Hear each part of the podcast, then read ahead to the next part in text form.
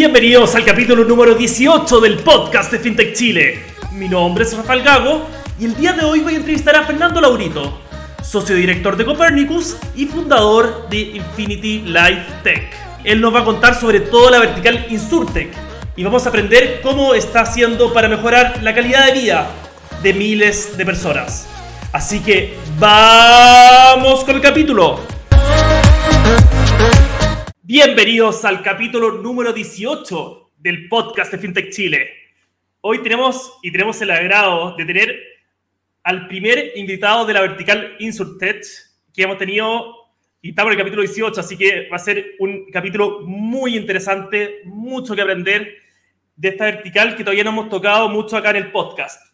Antes de partir con Fernando Laurito, nuestro gran invitado, voy a saludar a nuestros auspiciadores Infobip. Infobip, Mundo Conectados, plataforma de comunicación multicanal. Construye relaciones significativas con los clientes en cualquier canal. Genere comunicaciones seguras y personalizadas a través de SMS, RCS, correo electrónico, voz, WhatsApp y mucho, mucho, mucho más. Así que muchas gracias a todo el equipo de Infobip por auspiciar y llevar adelante este podcast. Bienvenido, Fernando, acá al estudio digital. Me gustaría invitar a, todo mi, a mi invitado a un cafecito o alguna cerveza, ya siendo bien, bien en la tarde, pero, pero el COVID no ha hecho que hagamos esta dinámica un poco más digital, pero muy, muy bienvenido acá al podcast, Fernando.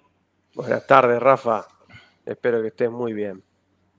No, excelente. Yo espero que haya todo bien también por allá. Oye, Fernando, eh, ahí, eh, bueno, eh, quería partir un poco, eh, como conociéndote un poco a ti, si le puedes contar un poco cómo, cómo ha sido toda tu carrera acá en tu mundo profesional. Como, bueno, como hablamos antes, partiste como ingeniero en informática. ¿Y qué pasó con ese Fernando hasta el día de hoy? Ese Fernando que ya hace años salió ahí de la universidad de ingeniero en informática. ¿Qué ha pasado en el viaje y cómo llegamos hasta cómo estamos ahora? No sé si le puedes contar un poco sobre tu historia. Sí, sí, por supuesto, Rafa, gusto. La realidad es que yo, yo salí, a mí me gusta partir desde, desde el inicio para romper el hielo. Yo soy de un pueblo de 60.000 habitantes, Chivilcoy, provincia de Buenos Aires, Argentina.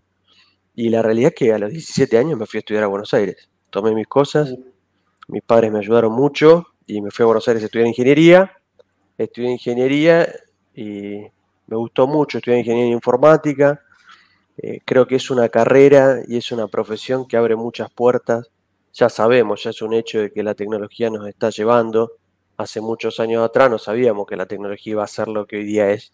Y yo tenía mucha, muchas ganas, mucho entusiasmo a, construir una carrera en, la, en el ámbito de la tecnología.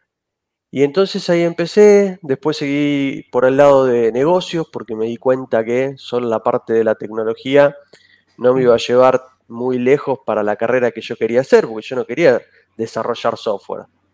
Y, en general en ese momento yo me acuerdo que teníamos eh, muchas asignaturas en, la universidad y nos decían, bueno, el primer paso de cualquier carrera de ingeniería, tu primer trabajo va a ser eh, desarrollar software. Y yo decía, no, pero yo no quiero desarrollar software. Entonces ahí empecé mi primer trabajo eh, muy precario, yo instalaba monitores e impresoras en un estudio en, Argentina, de hecho en Buenos Aires, y ahí entendí que esa tampoco era la parte que me gustaba hacer, pero lo hacía con mucho gusto porque estaba aprendiendo y porque sabía que en algún momento ese conocimiento me iba a ayudar a buscar esa otra parte del conocimiento, la sumatoria del conocimiento me iba a ayudar, yo estaba convencido de eso, entonces después de ese trabajo tuve la, gran fortuna que un, un, profesor de la universidad me dice, mira Fernando, eh, estamos buscando un pasante en Kimberly Clark. Kimberly Clark, el que hace los pañales Haggis, Scott, bien, bien conocido. Conocidísimo, sí. Claro, y yo ahí me metí en el mundo SAP, en un área regional, configurando SAP. También me di cuenta, después de dos años y medio, que me gustaba, pero creo que había algo más, había un bichito en mí, entonces, bueno, después finalmente mm. empiezo en la consultoría y ahí me doy cuenta que estaba una de mis grandes pasiones, yo disfruto mucho trabajar y yo creo que la verdad que yo digo, bueno, nos pagan por hacer algo que nos apasiona. Cuando uno encuentra una pasión como, como acá uno puede encontrar, en mi caso, el, diseñar, el crear, el pensar y implementar cosas es una pasión que yo tengo. Desde que desarmaba mi bicicleta cuando era chiquito y mis padres me querían matar, pero bueno, ya ahora no me quieren matar mis padres, pero, pero son esas pasiones que uno las va, la va pudiendo llevar para la, corriente que bueno, uno encuentra, en, en mi caso la tecnología, y con muchas ganas después toda la carrera de consultoría, que, también tuve la oportunidad, como pocos, de, haber dado la vuelta en todas las consultoras, porque trabajé en Price en Argentina, en EY, trabajé en Deloitte, en KPMG, trabajé en IBM, también colaboré con Accenture, entonces creo que eh, he logrado tener esa experiencia de hacer ese, ese viaje tan precioso de ir encontrando, reconociendo y formándome en esas culturas tan interesantes hasta que en un momento digo, bueno, llega mi momento. Y en mi momento, digo, hace algunos años atrás, en, ya en septiembre del 2019, formamos Copernicus Seguros. Nuestro primer nombre, nuestro primer branding era Copernicus Seguros. la verdad que uno de nuestros primeros, nuestro primer cliente confió ciegamente en nosotros y, y nos dio un gran apoyo un voto de confianza gigante en poder partir, partimos. Y, la verdad que solo desde ese momento hasta ahora solo hemos crecido, hemos tenido un rebranding, hoy nuestra marca es Copernicus Tech, nos amoldamos más a los tiempos modernos con, uno de nuestros socios principales, Gastón, y dice, bueno, esto tiene que ser Copernicus Tech, o sea, el mundo de la tecnología cambió, así que él nos, nos hizo hacer todo el rebranding y empezamos eh, con consultoría y después nos dimos cuenta que también teníamos otros espacios en el desarrollo de la tecnología.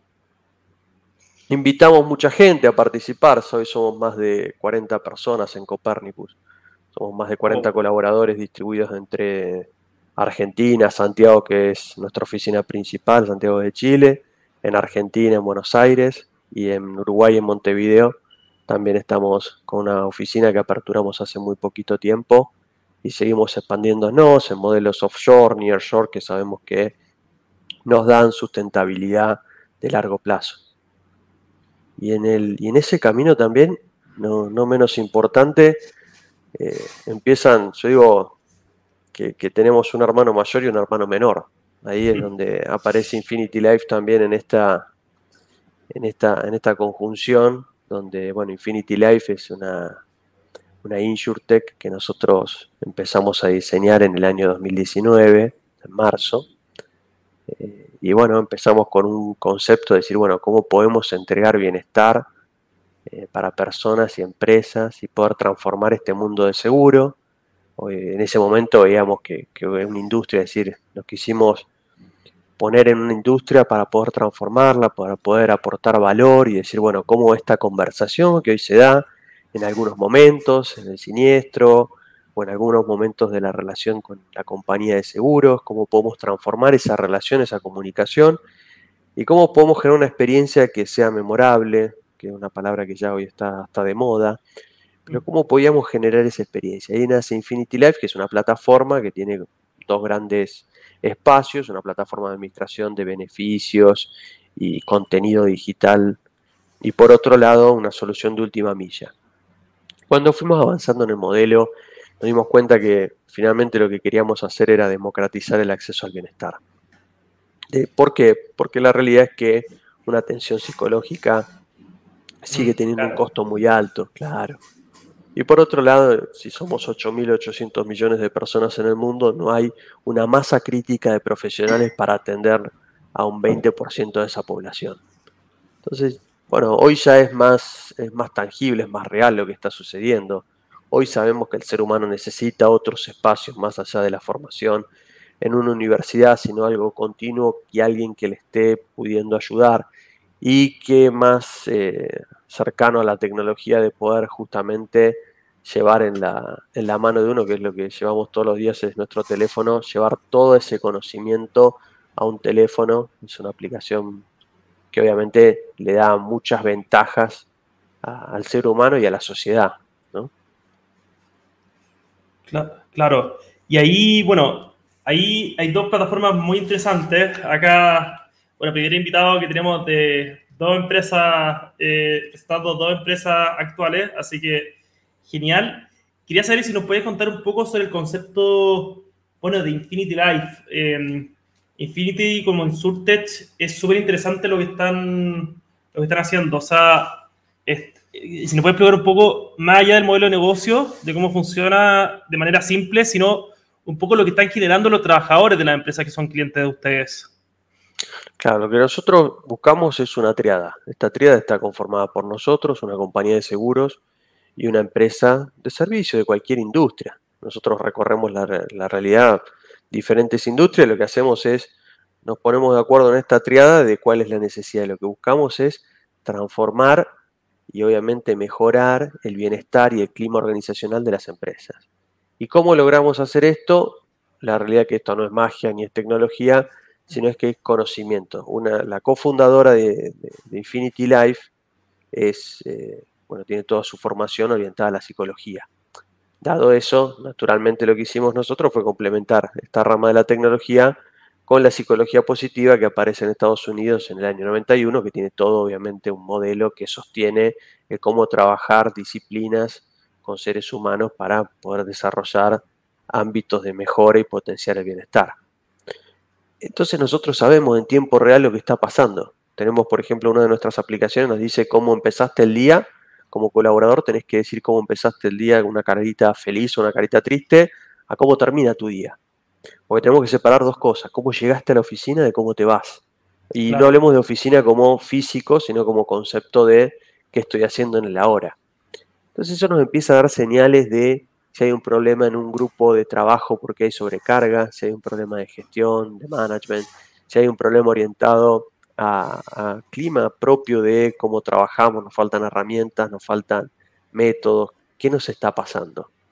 Porque otra forma de verlo es como, como antiguamente se veía que era, bueno, hagamos esta encuesta de clima organizacional, pero eso nos habla mucho del pasado.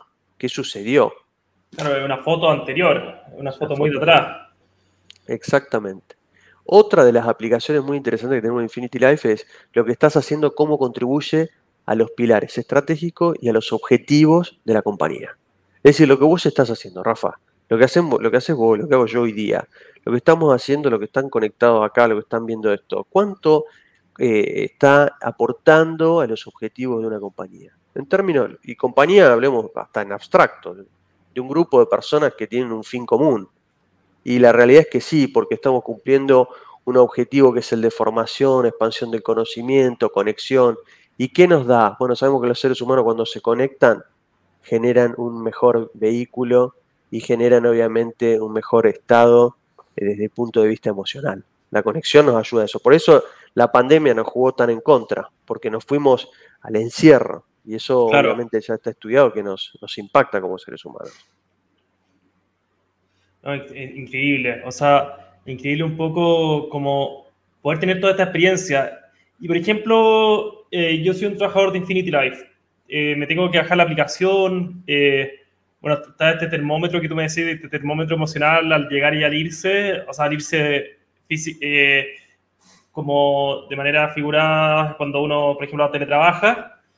Pero, pero ¿qué, ¿qué hay dentro de la plataforma, por ejemplo, en el día a día? ¿Qué cosas hay, qué hay dentro? ¿Qué, ¿Qué cosas se pueden hacer? ¿Cuáles son las funcionalidades? Nosotros tenemos mucho, mucho contenido de valor que hemos desarrollado eh, distribuido por audiencias.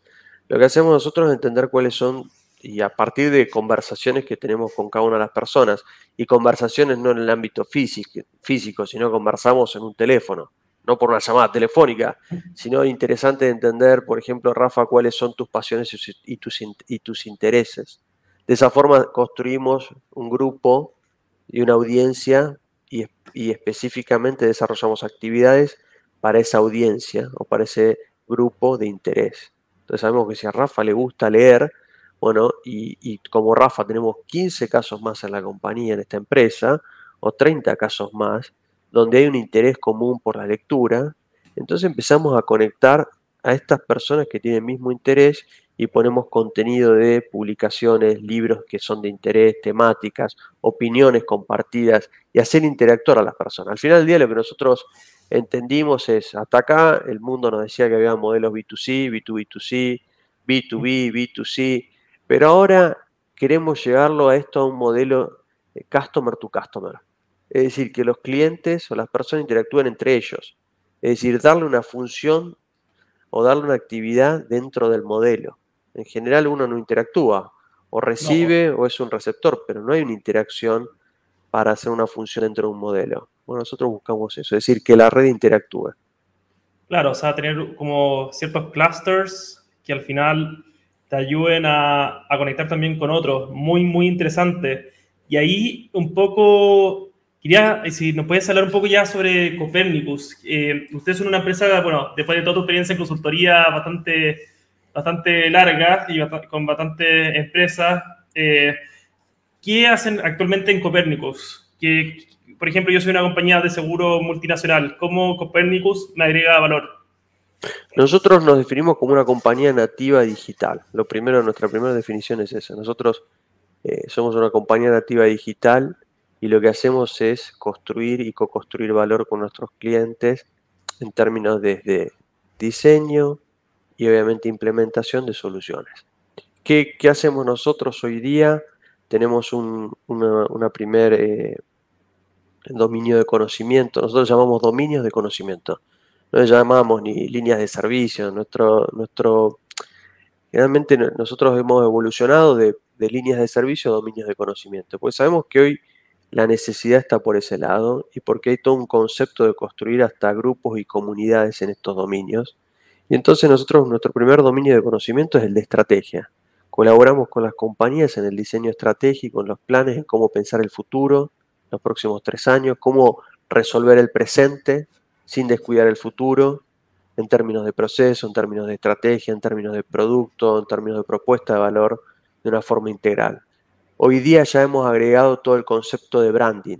Eh, también hemos, nos hemos dado cuenta y hemos aprendido que si nosotros entregamos una buena estrategia, pero no tiene todo el concepto del branding de esa estrategia a nivel de nombre, marca, colores, queda un sabor todavía por recorrer. Entonces sabemos que que teníamos que hacer eso y eso lo hicimos y ahí agregamos otro dominio de conocimiento que es nuestra Digital Factory que está montada en Argentina, que es la que va desde el UX y el, y el UI, que hoy para nosotros ya es un clásico, pero que agrega todo el nombre y las marcas. Por ejemplo, si nosotros tenemos un lanzamiento tecnológico, hacemos hasta, le proponemos a nuestros clientes tres o cuatro nombres de cómo se va a llamar ese sistema o esa aplicación o esa plataforma. Le decimos, mira, nosotros se nos ocurrieron estos 3, 4. Armamos toda una paleta de colores, manejamos toda la colorimetría de eso, le proponemos todo en función del manual de marca de ellos también.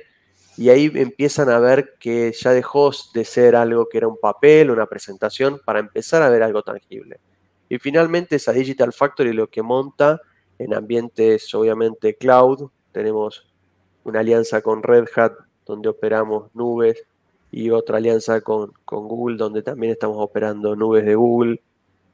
Tenemos un espacio propio en Amazon donde parte de nuestros activos digitales y nuestros productos digitales que tenemos están obviamente a disposición de nuestros clientes y pueden trabajarlo en todo el concepto de, obviamente, de delivery continuo y entrega continua.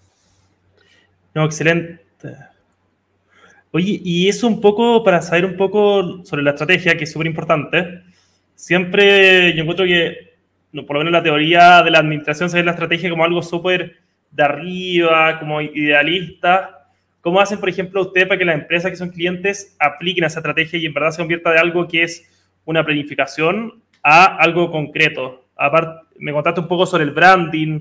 Por ejemplo, ¿ustedes acompañan al cliente durante esa estrategia de tres años hasta el final o ¿O en el principio, están durante, el durante, están eh, al principio, después? ¿Cómo funciona? Nosotros empezamos, yo te diría, Rafa, donde el 80% de nuestro esfuerzo y nuestro enfoque estaba en, armar la estrategia y quizá un 20% en esa transición para que ellos la hagan. Eso era el Copérnicus del inicio, el Copérnicus de la hora, desde hace algún tiempito, ha empezado a entender que el 20% está en eso y el 80% está en hacer realidad eso. Y entonces acompañamos a nuestros clientes en el largo plazo. Por ejemplo, hoy tenemos una relación con, uno de nuestros clientes estratégicos por cuatro años para acompañarlos en todo el cambio, en toda la estrategia tecnológica, porque sabemos que ahí aportamos mucho, y aportamos mucho, hay mucho valor cómo integramos otras soluciones, cómo integramos otros actores del mercado y también eh, ya el haber pasado algunos ciclos, sabemos que eh, nuestros clientes tienen esa necesidad. Y por otro lado, que es muy interesante lo que vos decís, porque nosotros veníamos de procesos en la antigüedad de planificación estratégica que los hacíamos ahora, los escribíamos, quedaban guardados y pasaban tres años. Exactamente. Y hoy nuestra realidad dice que tenemos un, concepto de estar observando, obviamente, lo que está sucediendo en nuestros clientes y en la industria de forma continua. Y eso, obviamente, eh, retroalimenta los dominios de conocimiento para poder reenfocarlos. Por ejemplo, nuestra propuesta de valor en el mundo cloud se llama Space Cloud. Space Cloud empezó hace un año y medio bajo un concepto de consultoría. Hoy Space Cloud, el 20% de su esfuerzo es la consultoría en ese dominio de conocimiento, el 80% es implementar y operar nubes. ¿Por qué? Porque entendimos que esto giró, ya el cliente la definió, ahora la necesitamos operar e implementar y hoy ya tenemos casos de clientes que requieren reestructurar la operación a nivel cloud. todo, al final es todo eso. O sea, por ejemplo, como hablamos ahí en, al principio en el lobby, eh, un poco pasar de empresas que eran 100% on-premise, para que se entienda on-premise, es tener los servidores en la misma, en el, casi que en el edificio de la misma empresa o en alguna bodega, en algún data center privado de la empresa, a a personas que tienen o empresas que tienen sus datos almacenados en los servidores de Amazon, en los servidores de alguna empresa china, por ejemplo, puede ser Huawei o Alibaba Cloud, puede ser eh, Microsoft con Azure, eh, pueden hacer, bueno, de Red Hat, que también están haciendo también temas de nube. ¿Cómo ha sido esa transición, ese tema de, cómo, cómo es esa transición de, de algo 100% en la empresa a eh, donde uno no sabe específicamente dónde van a estar todos los datos o en el punto de vista físico. O sea, como digitalmente uno sabe dónde están los datos, pero ¿cómo se explica eso? ¿Cómo se hace esa transformación? Yo, yo lo primero para mí siempre es la honestidad y la transparencia. Yo aprendí mucho, porque aprendí porque, digo, esto... Eh, porque la realidad es que yo pensé que iba a ser de otra forma, pensé que iba a ser como un proyecto de transición o de migración, como históricamente lo hacíamos a nivel de aplicaciones. Y lo que me pasó es que fue completamente diferente. Lo primero es que nuestro equipo cambió por completo en ese concepto. ¿Por qué? Y esto es una locura a veces. Nosotros tenemos tres eh, expertos, por ejemplo, hiper especializados en nubes híbridas multicloud que están formados en China. Wow. Sí y se formaron obviamente por ciertas nubes y ciertas tecnologías en China para poder entender cómo iban a venir esas nubes de este lado y cómo había que armar todo este modelo de hiperconvergencia a nivel de nube. Entonces ya eso nos cambió. ¿Por qué? Porque estamos en un paradigma donde si yo tengo que transformar algo es con los recursos locales para hacer algo local. Ya esto nos abrió la cabeza y nos dio vuelta. Y lo otro es que yo creo que esa es un poquito la trampa que nosotros hacemos con ese condimento secreto que uno dice, pero ¿por qué me senté y esto tiene otro sabor? No vi si esto es la misma pasta que hago en mi casa. ¿Por qué tiene otro sabor esta pasta? Porque nosotros tenemos la gestión del cambio adentro. Nosotros tenemos una unidad que hace gestión del cambio organizacional. Dentro de una compañía tecnológica nativa digital, lo que nosotros hacemos es todos nuestros proyectos eh, tienen una gran componente de gestión del cambio organizacional. Hacemos el cambio de la cultura porque sabemos que tecnológicamente ya está resuelto, se puede hacer, pero somos personas con personas trabajando. Entonces ahí sabemos que necesitamos, la, necesitamos acelerar la adopción del cambio. Y ahí eh, sinergizamos eh, mucho con Infinity Life, porque parte del grupo de psicólogos es el mismo que nos ayuda a hacer los cambios organizacionales. estamos hablando de cambios culturales, cambios organizacionales, cambios de hábitat de hábitos. Lo mismo decíamos, eh, esto de Infinity Life, cambiar hábitos, sí, sí. Y entonces lo mismo que hacemos en un proyecto cloud. Sí, porque estamos cambiando hábitos, pero del equipo interno de tecnología y del negocio de cómo pide y se administra la tecnología. Claro, interesantísimo. O sea, está ahí, o sea, al final lo de la consultora también vive con lo de la, la y viceversa. O sea, son, es un gran, gran, o sea, ustedes están actualmente con una gran como herramienta de aprendizaje es lo más de punta que tiene ahora la tecnología cloud y, es muy, muy interesante.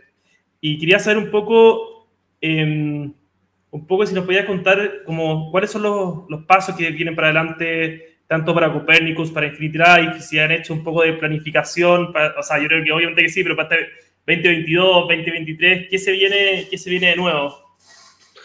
Mira, qué, qué, buena pregunta. Nosotros el, el 2021 fue un gran año y, y obviamente lo que buscamos es continuar nuestra estrategia de expansión. El 2021 eh, logramos una alianza con Charles Taylor Fadata. Charles Taylor es Charles Taylor InsurTech es una, una importante compañía también de tecnología en el mundo de seguros que tiene soluciones tecnológicas y, nos hicimos partner de ellos y de Fadata por una solución específica de core de seguros.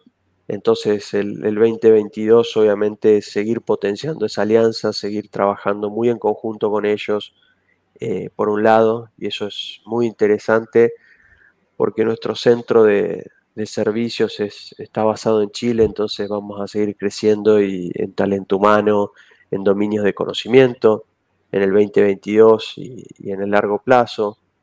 Por otro lado, eh, hemos eh, logrado una, interesante alianza con Red Hat para poder, obviamente, implementar todos los productos y soluciones y también por otro lado eh, hemos eh, expandido nuestra, nuestro Copernicus a nivel regional. Nuestro plan hoy dice que tenemos que seguir creciendo en el mercado, entonces en América Latina particularmente nuestra, nuestro próximo eh, trayecto es México y obviamente 2022 nos pone dos desafíos adicionales, uno es España y el otro es Estados Unidos porque estamos seguros que con el talento humano que tenemos en América Latina, hoy lo necesitamos llevar a otros mercados como el mercado norteamericano y el mercado español, que es donde nuestra combinación de conocer mucho de la industria de seguros, conocer de tecnología mucho y agregarle este, este concepto como compañía, obviamente nos tiene que dar un buen fit en algunos de estos dos mercados. Sabemos que, que ese tiene que ser nuestro camino y así lo estamos diagramando por el lado de Copernicus por el lado de Infinity Life, la, gran noticia, la adelanto es estamos eh, armando una alianza con, un, con, una, con eHealth justamente para potenciar este mundo de InsurTech y Health. Ya sabemos que la salud eh, y obviamente todos los, toda la aceleración, le llamamos nosotros, de la salud digital es un gran desafío de compañías en los próximos años para eso nosotros eh, estamos obviamente haciendo esta alianza eh, con este eHealth en Perú para poder expandirlo para toda la región de América Latina. Obviamente eso nos lleve a tener una propuesta de valor integral entre Infinity Life, bienestar físico, bienestar emocional y un eHealth que nos está muy bien complementando en todo lo que son eh, pacientes crónicos, todo el mundo de la atención primaria y todo el mundo de la atención de pacientes con un diagnóstico. Entonces estamos abordando a la persona 100% en términos de lo que es la salud, conectándolo muy bien a nivel tecnológico y a nivel de, industria de la salud y seguros, las estamos combinando muy bien. Tenemos mucha fe y mucho, mucha energía puesta en esa alianza, un equipo de profesionales, pero increíbles en términos de profesionales de la salud, médicos, psicólogos. Es muy lindo cuando yo, yo la verdad que tengo la, fortuna, la gran fortuna de, poder conectar y, estar en los dos espacios de, lo que es la tecnología, por un lado, con, que con un talento humano, y por otro lado, cuando me voy al mundo de Infinity Life, con, talentos humanos con otras características que se, se, construyen conversaciones muy interesantes y eso lo queremos expandir. No, no sirve de nada que lo tengamos nosotros para algunos clientes, sino que sabemos que lo, tenemos que expandir muy rápido y el 2022 nos va a llevar a eso. No, excelente. Así que mucho éxito tanto a, los dos equipos, al equipo de Copérnicos, Infinity y también mucho éxito Fernando ahí eh, manejando todo esto que va a ser un gran, gran año. Y ahí es donde quería, donde quería hablar porque hablamos sobre psicología positiva, no hablamos mucho sobre psicología en, este, en, FinTech, eh, o sea, en los capítulos del podcast, porque hablamos más sobre FinTech, sobre tecnología, pero es súper importante, y yo, ¿cómo hacen, por ejemplo, ustedes para que la psicología positiva o, o lo positivo se viva dentro de la misma empresa, para, como Copernicus Infinity, para reflejar eso a los clientes, a los, a los usuarios de sus diferentes plataformas y consultoría. Porque al final eso, como lo que usted están buscando los clientes, también tiene que estar interno para que se pueda reflejar, ¿o no? Sí, sí, es así. Sí, nosotros nos dedicamos mucho tiempo a, hemos invertido mucho tiempo y nos dedicamos continuamente a trabajar nuestro propósito. Creo que lo, primero que nosotros vemos, y esto ya estaba estudiado, justamente la pasión. Lo primero que nosotros buscamos es gente apasionada y tratamos también de trabajar la pasión dentro de nuestros grupos de trabajo. Entonces sabemos que si le ponemos el condimento de la pasión, eh, obviamente la energía cambia, eh, el agotamiento y, la energía obviamente empiezan a tomar otra forma. Por otro lado, eh, tenemos una proximidad con todo el grupo de trabajo de colaboradores, donde tenemos dos perfiles específicos que tienen un trabajo continuo. Y cuando hablo de continuo, hablo en contraposición talento humano. Bueno, remuneraciones, una reunión de objetivos y funciones y me olvido de vos y cualquier problema venía a verme. Bueno, ahora, ¿qué pasaría si eso lo cambiamos? Y ahora tenemos un área de talento humano que esté obviamente entrelazada con la operación de una compañía, con roles específicos. Entonces nosotros tenemos roles específicos que están entrelazados operando en la compañía, en el día a día. Y entonces son, pongámosle como un embajador, un coach que está trabajando continuamente con el equipo.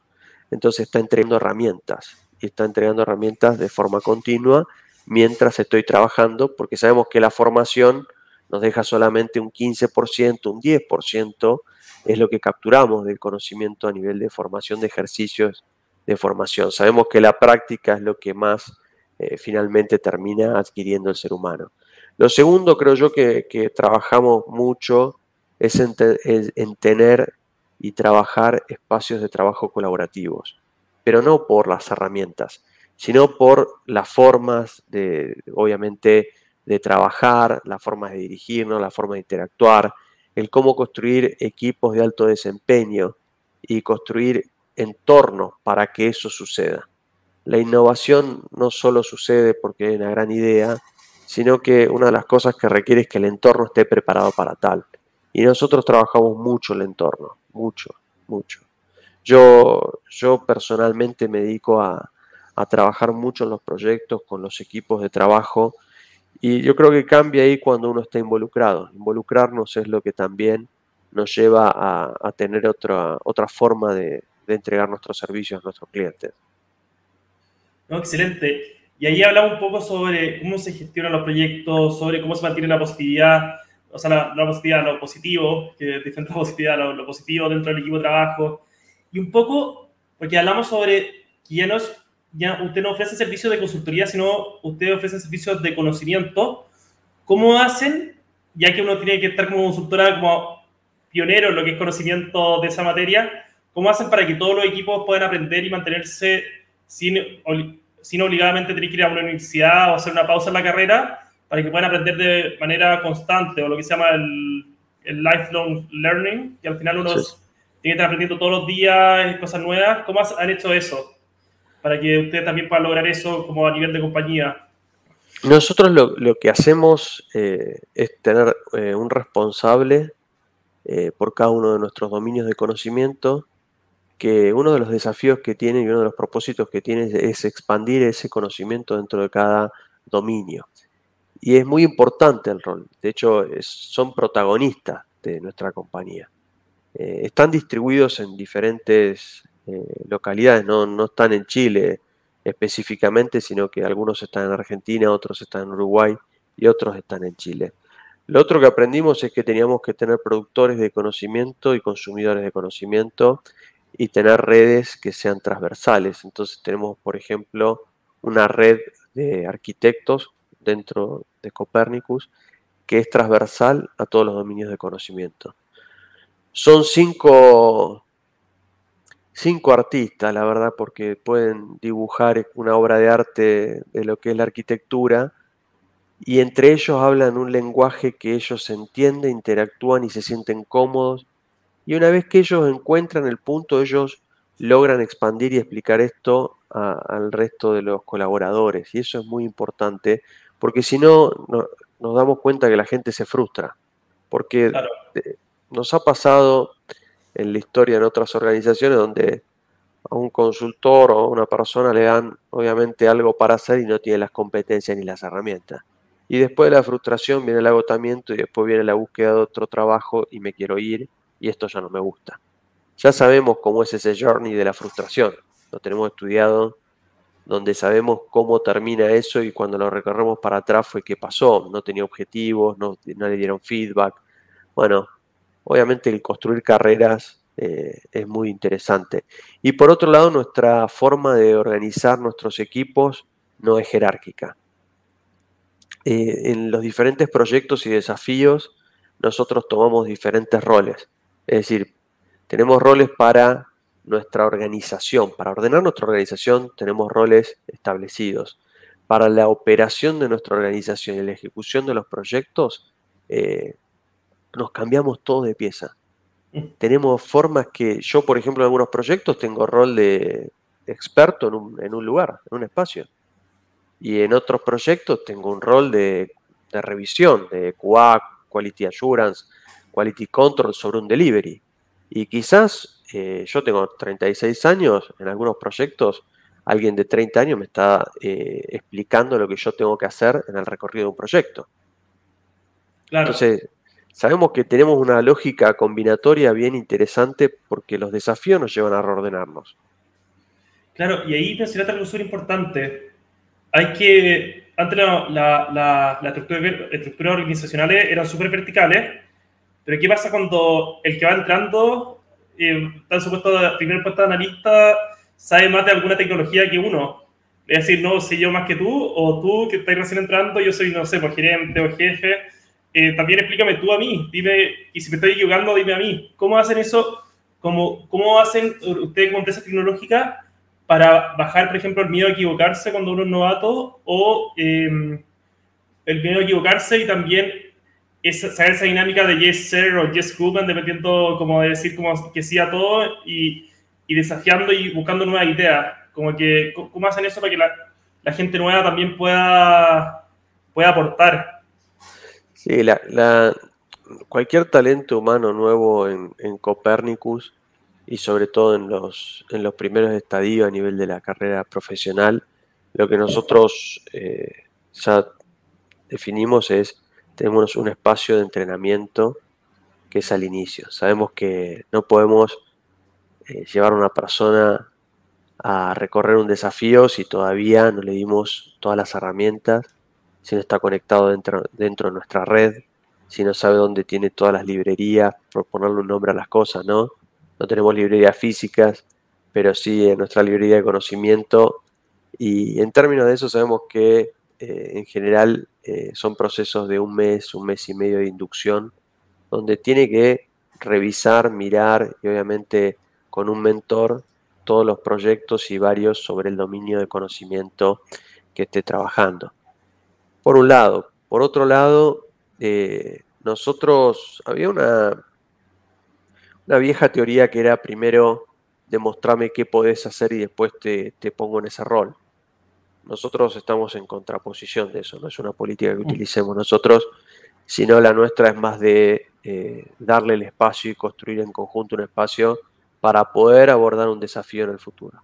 No al revés, porque sabemos que la gente a veces se anima a hacerlo, pero después igual termina con mucho sufrimiento en ese recorrido. Entonces, acá sabemos que hay que acompañar a todo nuestro talento humano en el desafío.